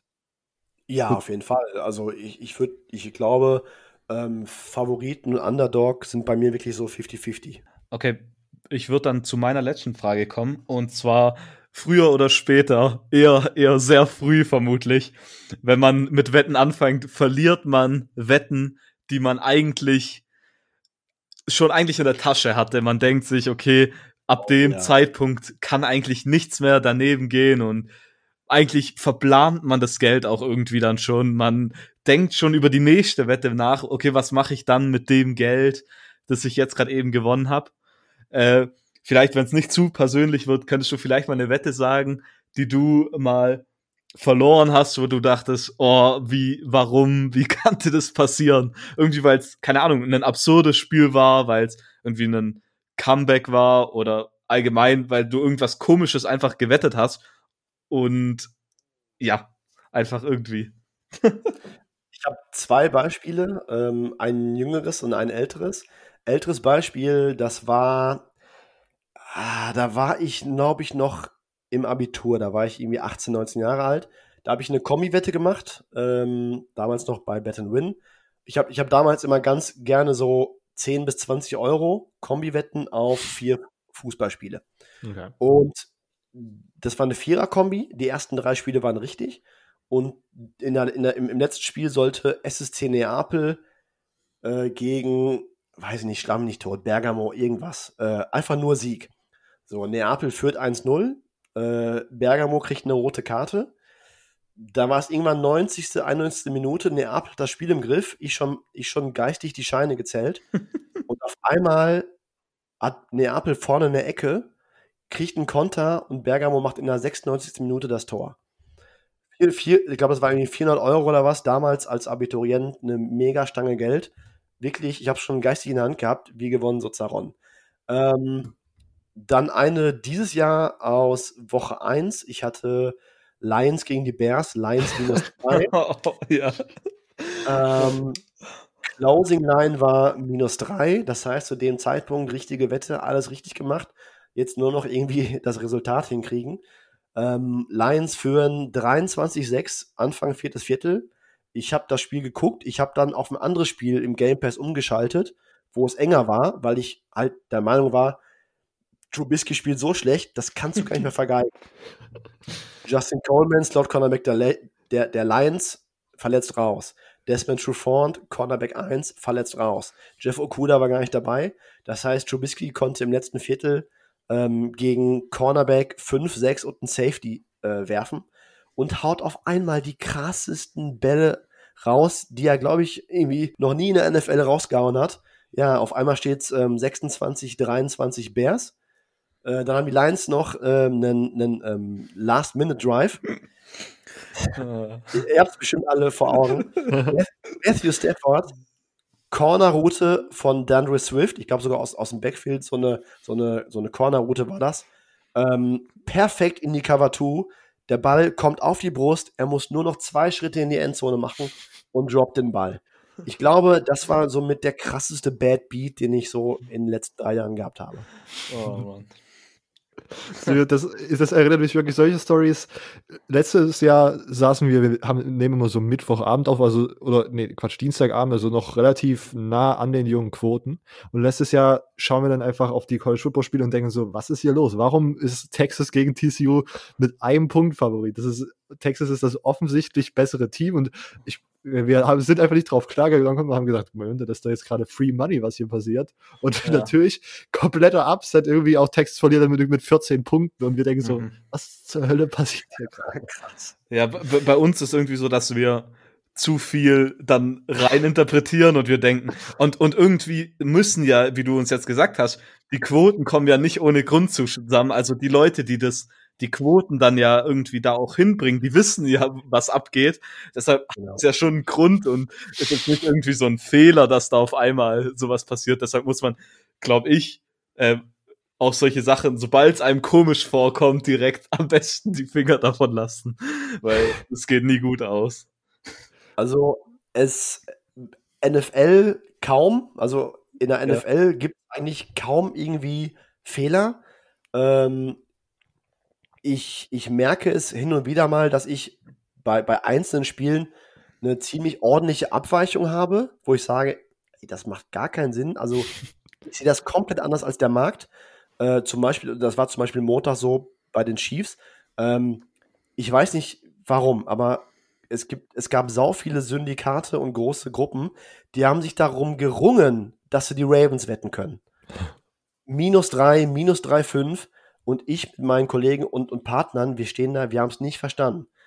Wir haben Chiefs 3,5 mitgenommen und ähm, wurde natürlich am Ende belohnt, aber so, solche Dinge gibt es manchmal in der NFL. Beim, beim College Football ist das häufiger. Also College Football, ähm, wenn du da Peilung hast und Ahnung von den Teams hast und äh, einigermaßen gut bist, die Handicaps zu setzen, dann kannst du im College Football wirklich mehr Kohle rausholen ähm, als in der NFL. Okay. Also, Silvio, wir, wir haben auf jeden Fall einen, einen Growth Market hier gerade gefunden. Mhm. ja. Wir das Potenzial auf jeden Fall, äh, nicht, nicht verkehrt. Und was ich mir als Regel aufgestellt habe, ist einfach generell die Finger von Texas zu lassen, weil wenn halt ein Team keine Defense hat, dann sollte man die auch nicht mit minus 18 als Favorit nehmen. Ja. ja. Das als sein Log of the Week auf eine Grafik packen und das raustweeten. Das ist also super. Oh Mann. Ähm, okay, bevor wir die ganze Sache hier abrunden, wir sind jetzt schon über eine Stunde. Ähm, ich habe noch zwei random Fragen. Live-Wetten sind dann für dich nicht interessant, weil du damit sozusagen auch, also die Picks dann sozusagen nicht schnell genug an deine, an deine Kunden ranbekommst? Oder wie findest du, wie stehst du zu Live-Wetten? Ähm, Live-Wetten kann ich nur selber wetten, könnte ich nicht an meine Kunden rausgeben, genau, weil das wird zeitlich einfach überhaupt nicht hinhauen.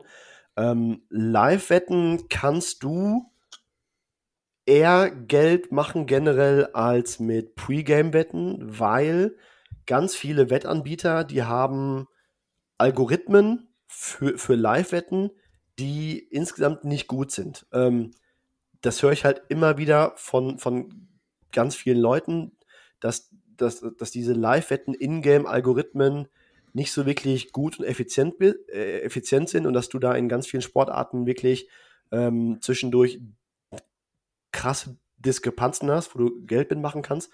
Beispiel, ähm, ich glaube, bis vor ein paar Jahren waren ähm, Second Half Lines, also ähm, die, die ähm, Spreads und die Totals für zweite Hälften im College Football. Die waren mega ineffizient. Also Buchmacher hatten keinen blassen Schimmer davon, wie sie, wie sie die setzen wollten, äh, setzen sollen. Und ähm, die ganzen Sharps und Professionellen, die wirklich Ahnung davon hatten, die haben die Buchmacher halt bei, bei Second-Half-Wetten auseinandergenommen. Äh, Problem ist halt bei, bei Live-Wetten, und deswegen lohnt sich das für die meisten Professionellen, Professionellen nicht, dass die Limits halt ähm, niedrig sind. Und sobald die Limits mhm. niedrig sind, können Professionelle halt nicht genug Geld setzen und das lohnt sich dann für die irgendwann nicht. Okay. Ähm, und das macht auf jeden Fall auch so. Und ich habe das auch, also einmal, als ich sozusagen richtig lag, das war letztes Jahr in der Bowl-Season, wo ich auf bei, bei dem Bowl-Game gegen Florida State gegen Arizona State, da habe ich halt wirklich, war ich mir ziemlich sicher, dass Arizona State gewinnt. Und dann hab, lagen die halt ganz knapp zur Halbzeit zurück und ich habe dann einfach, ich hatte die irgendwie minus ein paar Punkte und dann in der Halbzeit einfach nochmal eine gute Quote auf einen äh, Outright-Sieg mitgenommen, habe mir gedacht, okay, entweder, ja, das es wird schon so passieren, wie ich mir das denke, und dann hat es tatsächlich auch geklappt. Und da habe ich gedacht, irgendwie kann man, glaube ich, da bei Live-Wetten gut Value machen, wenn man, wenn man sharp ist, ja. Auf jeden Fall. Ähm, und Kombi-Wetten, du hast es gerade angesprochen, dass du es früher gemacht hast. Denkst du, also, keine Ahnung, ist das dann macht das mathematisch Sinn, sozusagen deine Picks zu verbinden und dann irgendwie da Kombis draus zu machen? Oder denkst du, dass das einfach nur ein Risiko ist und man sollte einfach äh, seinen, ja, keine Ahnung, den, den einzelnen Picks vertrauen? Ähm, auch ein sehr komplexes Thema. Ähm, grundsätzlich gilt, Kombi-Wetten sind normalerweise langfristig keine gute Sache. Mhm. Ähm, du wirst immer wieder Leute treffen, die dir sagen, hey, äh, ich mache nur Kombi-Wetten, da mache ich richtig Kohle mit. Ähm, kann auch gut sein, dass derjenige schon mal ein paar Mal irgendwie eine, eine 1000-Euro-Wette gewonnen hat und äh, insgesamt irgendwie äh, im Plus ist. Aber ist halt normalerweise nicht die Regel und die Leute vergessen sehr gerne die 100 Kombis, die sie nicht getroffen haben. Ähm, grundsätzlich gilt also, Kombi-Wetten sind ähm, langfristig gesehen eigentlich nicht effizient nicht so profitabel. Es gibt aber Ausnahmen, zum Beispiel, ähm, wenn du auf Einzelwetten niedrige Limits hast und, und mit Kombi-Wetten mit guten Quoten quasi mehr Gewinn rausholen könntest, als du bei einem Buchmacher setzen kannst. Dann kannst du zum Beispiel bestimmte Wetten, also zwei, zwei Wetten hier und da mal kombinieren, ähm, wodurch du quasi dann virtuell eine bessere Quote hättest, als würdest du alles einzeln wetten für niedrige Limits. Okay. Ähm, noch ein Beispiel ist, es gibt korrelierende Wetten. Zum Beispiel College Football. Ich muss kurz überlegen, ob ich es auf die Kette kriege. Wenn du einen hohen Favoriten hast, über 30 Punkte, zum Beispiel Clemson gegen Citadel oder so, mhm. und ähm, äh, Total ist unter 55 oder so. Mhm. Äh, dadurch, dass der Spread so hoch ist, heißt das, dass der Favorit meistens sehr früh sehr hoch führt, in der zweiten Halbzeit die Backups rausschickt und dann ähm, für den Underdog quasi es Chancen gibt, irgendwie noch Punkte irgendwie in Garbage Time zu machen. Und dadurch haben sich halt lange Zeit mega krasse ähm, Optionen ergeben. Ähm, du konntest eine Zeit lang blind ähm, hohe Favoriten im College Football mit dem Over kombinieren. Und das hat halt irgendwie eine, eine Hitrate von, weiß ich nicht, 60, 65 Prozent oder so. Das heißt, diese Kombi-Wette war zum Beispiel, weil die korreliert war, also Spread war, war mit dem Total korreliert, äh, war das zum Beispiel eine profitable Sache. Das sind so ein paar ähm, Ausnahmen, wo Kombi-Wetten durchaus Sinn ergeben. Aber okay. Grundsätzlich gilt, Kombiwetten sind für den Spaß und nicht wirklich als Investment zu sehen. Okay, ähm, perfekt. Silvio, hast du noch irgendwelche Fragen oder wollen wir mit unserem, unserem Off-Topic-Rausschmeißer die Folge abrunden? Äh, ich habe keine Fragen mehr. Okay. Ähm, kurze Einleitung dazu, weil sonst wäre es einfach ein bisschen zu rausgerissen ohne irgendwelchen Kontext. Ähm, Fabian habe ich das erste Mal im äh, Upside Fantasy Podcast auch gehört gehabt und da gab es dann auch irgendwie, glaube ich, das Thema äh, Daily Fantasy und dann habe ich letztens deinen Tweet gesehen, dass dich, dass du in deinen Redraft liegen gerade deine Teams managen musst und dir das jetzt schon wieder komplett auf den Keks geht eigentlich. Ähm, oh, ja. Deswegen, wir, ich gehe mal davon aus, wir haben noch viele Leute, die auch NFL schauen. Ähm, rank immer bitte deine äh, die Fantasy-Formate: Best Ball, Redraft, Dynasty, äh, Dynasty und äh, Daily Fantasy. Best Ball Nummer 1, danach will ich gar nichts mehr ranken. Ähm, äh, nee, ich muss dazu sagen, Daily Fantasy ähm, habe ich schon ein paar Mal ge gemacht, einfach nur aus Spaß. Aber ähm, ist irgendwie nicht so mein Ding und ähm, mittlerweile ist es auch sau schwer, da ähm, ja, Geld zu machen. Ähm, weil Daily Fantasy hat sich hat, seit 2014 eine total krasse Evolution durchgenommen. Ähm, Beispiel, ganz kurz, ich will jetzt nicht, ähm, ich will euch jetzt nicht die Zeit hier überziehen, aber zum Beispiel, ähm, es gibt ja mittlerweile zig Seiten, wo du so Lineups generieren kannst, ne? Mhm. Ähm, Projection, Projection Tools etc. Die gab es zum Beispiel in der Zeit so 2010 bis 2014 gar nicht. Das heißt, sobald du Ahnung hattest und, und in, in, in, in, der, in der, sorry, in der Lage warst, Lineups effizient zu erstellen, hast du äh, dir in Daily Fantasy Sports eine goldene Nase verdient.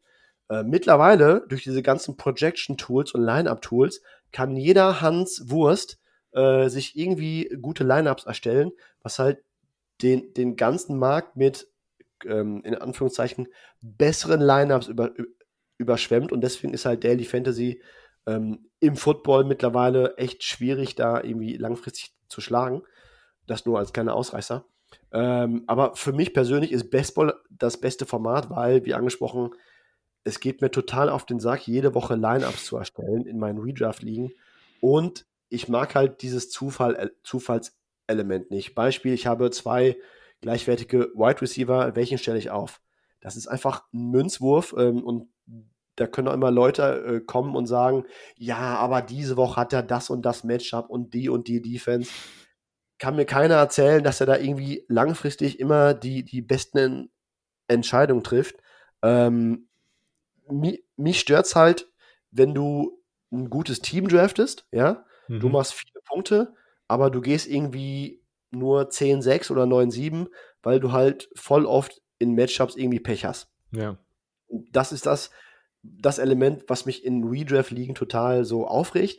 Ich spiele halt trotzdem Redraft, weil äh, viele Kumpels und hier so Upside Fantasy Bowl, ähm, European Fantasy Contest, ist halt alles Redraft, da mache ich trotzdem gerne mit, das macht trotzdem Spaß, aber mich stört es halt trotzdem jede Woche A, ähm, diese Lineups aufzustellen und mich stört der Zufallsfaktor. Deswegen am liebsten sp spiele ich Bestball. Ich habe, glaube ich, vier Bestball-Ligen dieses Jahr, auch, auch eine Dynasty Bestball. Und da draftst du einfach und jede Woche scoren die besten Spieler. Da kommt es halt nicht darauf an, irgendwie, wer sich verletzt, ähm, wer irgendwie ähm, 13 Targets bekommt und nur drei Catches macht wie AJ Green gegen die Browns. Ähm, da kommt es einfach nur darauf an, du, du pickst ein Team zusammen vor der Saison und jede Woche zählen die, ähm, keine Ahnung, neun besten Spieler und bums aus. Das ist für mich persönlich das beste Format. Aber da bin ich in Deutschland, glaube ich, äh, in, in der Minderheit. äh, ich bin, ja, also kann ich tatsächlich auch, also ich habe es jetzt gerade gemerkt, vor allen Dingen, weil es bei mir halt immer mehr in Richtung, ich schaue eigentlich nur noch College Football und finde mich dann sonntags und schaue eigentlich während der NFL-Zeit sozusagen irgendwelche College-Football-Spiele, die ich nicht live gesehen habe. Da, dass ich bei Redraft-Liga aber komplett raus bin und einfach immer googeln muss, welche Spieler ich aufstelle, das ist eigentlich dann so der Sinn und Zweck der Sache irgendwie nicht mehr so richtig da. Um, ähm, und ich merke aber bei da Daily Fantasy, das gibt's halt auch für College-Football und das macht einfach super Spaß und ich bin da äh, Silvio, du musst mir jetzt mal hier zustimmen. Ich bin tatsächlich, glaube ich, äh, überraschend gut bei sowas irgendwie. Das, das gefällt mir ziemlich gut. Du bist immer in den Early Games richtig gut und in den Late Games immer letzter. ähm, ich komme nicht bei die Kondi sozusagen. Ähm, Silvio, hast du eigentlich irgendwelche NFL Fantasy Affiliations und würdest da Formate ranken oder bist du da eigentlich auch so raus? Ich, ich schaue mittlerweile eigentlich gar keine NFL mehr. Das, okay. nee, also okay. dadurch auch nicht. Weil, wie du sagst, das wäre dann, man muss keine die ganze Zeit googeln. Ja, also gar, gar keine nicht. Einmal so, man guckt dann halt sonntags so nebenbei an. Ähm, aber ich bin da jetzt nicht, nicht mehr so aktiv in der NFL drin und ich weiß nicht mehr, mehr ob ich wirklich jeden Spieler irgendwie was mitbekommen wird.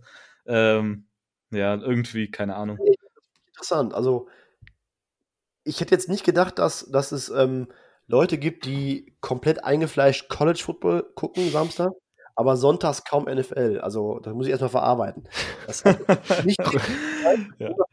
Nicht negativ gemeint, aber ich finde das total interessant gerade. Also, ich habe das äh, nie mehr so vorgestellt, dass es wirklich ähm, so krasse College Football Fans gibt, die dann nur das gucken. Ja, weil, also mir kommt so vor, äh, Robert, ich weiß jetzt nicht, ob ich da auch, auch für dich sprich, aber wenn wir dann immer in der Podcast-Saison, nenne ich es jetzt mal so, Richtung Draft gehen, ist das Schwierigste für uns rauszufinden, was sind die Needs von irgendwelchen Teams und dann machen wir eigentlich auch nie irgendwie sowas in die Richtung, dass wir einen, keine Ahnung, einen Mock-Draft oder so machen, weil wir eigentlich, also ich zumindest habe da dann so wenig Ahnung darüber, da müsste ich mich dann immer, da, also was heißt, da müsste ich mich, da muss ich mich davor immer komplett erstmal da reinarbeiten, wieder jeden Roster irgendwie so ein bisschen durchgehen und alles. Das ist immer ein bisschen ärgerlich, eigentlich schon fast. Ja. Ja, ja, Aber ich finde es halt, also ich fand es wirklich lustig einfach, weil ich saß wirklich letzten, letzten, also am Sonntag einfach da und habe gemerkt, wie einfach in der NFL alles komplett gerade abgegangen ist, die ganze Timeline voll mit Atlanta verliert gerade, bla bla bla, Cowboys irgendwelche oder Bears mit irgendwelchen random Comeback-Siegen. Deswegen bekommt man das halt immer noch so ein bisschen so, man kriegt so die News einfach in die Timeline gespielt und kriegt das noch so halbwegs mit und sieht dann halt die Videos und man ist halt so ein bisschen geschehen drin, aber ich saß halt einfach wirklich da und hab irgendwie Virginia Tech gegen NC State angeschaut. So ein Spiel, was halt einfach komplett random ist, aber ich wollte halt einfach wissen, wie die ACC dieses Jahr aussieht. interessant, ey, wirklich interessant. Ähm, und dann jetzt, keine Ahnung, ich wusste jetzt nicht, ob du dazu eine, äh, eine krasse Meinung hast, aber ich wollte hier mal ein bisschen abrenten, weil ich habe halt drei Jahre Fantasy gespielt, wo ich nicht so richtig drin war und habe da jetzt ein bisschen, wo hab, wollt ihr diese Pl Plattform nutzen jetzt hier gerade im Podcast, um nochmal ganz kurz darüber abzurenten. Wie stehst du zu diesen, wie stehst du zu den Fantasy Football Plattformen? Würdest du da auch ein Ranking machen bei den vier, die wir aufgeschrieben haben? Ähm, ich spiele nur auf drei Plattformen. Okay. Davon äh, ähm, sind zwei, ist eine nicht auf, nicht auf der Liste drauf. Ähm, ich spiele bei Fantrax, äh, Sleeper und dieser European Fantasy Contest, der läuft über MFL My Fantasy League oder so heißt das. Okay. Ach, Plattform persönlich finde ich Sleeper am besten, weil das die beste App ist. Mhm. Ich bin bei, bei Fantasy ein totaler App-Fan. Zum Beispiel Fantraks, das ist kompletter Schrott auf einer App. Ähm, macht wirklich überhaupt ja. gar, gar, keinen Spaß. Ähm, da, aber da, dafür kann man halt bei Fantracks die meisten Einstellungen machen. Das ist halt ein Vorteil. Ähm, My Fantasy League ist vom Design her ziemlich Schrott, finde ich. Ähm, und auf dem, auf dem Handy auch total kacke zu bedienen, finde ich jetzt. Und deswegen würde ich persönlich dann Sleeper als Nummer 1 nehmen. Aber ESPN und Yahoo habe ich halt nichts mit am Hut. Ja. Also unsere vier waren äh, Fantracks, ESPN, Yahoo und Sleeper. Und ich wollte halt auch, mir gefällt Sleeper für NFL auch, auch, super gut, weil ich die App sehr, sehr gut finde. Und auch wenn ich, ja, keine Ahnung, das mit, mit so die Scores checken und so, mache ich gerne am Handy und so, aber bei Aufstellungen mag ich halt auch so ein bisschen den Big Screen und auf dem Computer sieht es auch sehr schick aus und funktioniert alles ganz gut. Und bei Fantracks ist halt auch die Sache so, die sind, die bieten auch die meisten Optionen für so College Football Fantasy an. Aber es fuckt mich einfach so ab, weil manche Fantasy-Seiten sich irgendwie denken, wir sind noch in den 80ern und ihr spielt jetzt bitte Fantasy Football in einem großen Excel-Sheet. Weil das sieht halt einfach so scheiße aus. Und ja, da, das ist einfach absurd manchmal. Also das kann, das kann, ich halt nicht nachvollziehen. So Fantracks, die sind ja noch nicht mal irgendwie klein oder so, ne? Ich glaube, die, die bieten mittlerweile auch wirklich ähm, für, für Kohle so ähm, Bestball-Ligen an, mhm. wo du mhm. halt die ganze Offseason irgendwie so Turniere spielen kannst. Und gerade da verstehe ich halt nicht, warum nicht einfach eine vernünftige App, so wie Sleeper oder Yahoo oder so installieren, wo man einfach ganz eine ganz einfache Handhabung hat. Das kann ich nicht nachvollziehen. Ja. ESPN ja haben halt auch okaye Apps, würde ich sagen, aber auf, also auf dem Computer sieht das auf einmal auch aus wie so eine Seite aus den 90ern, wo man sich fragt, was passiert ja. hier? Und Yahoo hat es bei mir dieses Jahr verkackt, weil die einfach ohne Kommentar dann gesagt haben, wir bieten College Football, obwohl wir es letztes Jahr gemacht haben, nicht mehr an. Anscheinend wegen der kürzeren Saison lohnt sich das bei denen nicht, aber auch einfach ohne Kommentar. Da, da bin ich jetzt ein bisschen angepisst gewesen. Und also das, ja, keine Ahnung. Und ESPN ist halt immer so ein bisschen weird. Da, wenn man zum Beispiel, da gibt es so ein College Football Pick-M ähm, und das kann man auch über die App machen, aber wenn man das auf einmal auf der App öffnet, öffnet sich in der App ein Browser, wo man sich so fragt, was könnte denn nicht bitte das einmal zu Ende programmieren? Krass. das, ist, das sind so Gleichheiten, über die ich kenne mal ranten hier aus. ja, ich kann den Ramp auf jeden Fall, äh, den Rant nachvollziehen. Okay. Gut, dann, äh, Fabian, vielen Dank, dass du da warst. Du kannst gern nochmal deine ganzen Seiten bloggen, äh, pluggen und auch gern nochmal Podcast erwähnen, wo man euch finden kann, wo man euch folgen kann und so weiter. Ja, ich habe zwei Twitter-Accounts, einmal Englisch, einmal Deutsch. Englisch at Suma810, S-U-U-M-A 810. Äh, mein deutscher Account ist at SommerNFL. Ich mache ähm, mit James Wiebe zusammen den Podcast Snap die Football Show. Wir haben in der Regel jede Woche eine Folge. Uns findet ihr auch unter Snap die Show auf allen möglichen Kanälen. Und wenn irgendjemand ähm, sich bereitwillig sieht, äh, mir Geld zu geben für NFL-Tipps und Analysen, dann äh, kann er entweder auf meinem Twitter-Account vorbeischauen oder unter football-handicapping.com. Allerletzte Frage: Hast du College Football Picks im, im Plan? Hatte dieses Jahr geplant, aber wegen dieser ganzen kuriosen Off-Season ähm, habe ich sein gelassen und äh, mittlerweile ich, ich bin ganz gut vernetzt und kriege zum Beispiel ähm, auch so Wetten von so ziemlich großen Syndikaten mit und die sind halt die ganze Woche damit beschäftigt, irgendwie Informationen zu kriegen, welcher Spieler bei Louisiana Lafayette hat Covid, äh, welcher mhm. Cornerback fällt aus, welcher Wide Receiver. Und das, ähm, da hatte ich gar nicht äh, die, die, die Zeit dafür. Und ähm, deswegen habe ich dieses Jahr gelassen, ist aber auf jeden Fall bei mir auf der Liste. Okay. Da kann man sozusagen auch die Augen aufhalten, wenn man sich dafür interessiert. Auf jeden Fall. Aber ich werde niemals College Football Experte, das wird dann bei mir wirklich mehr so zahlenbasiert sein.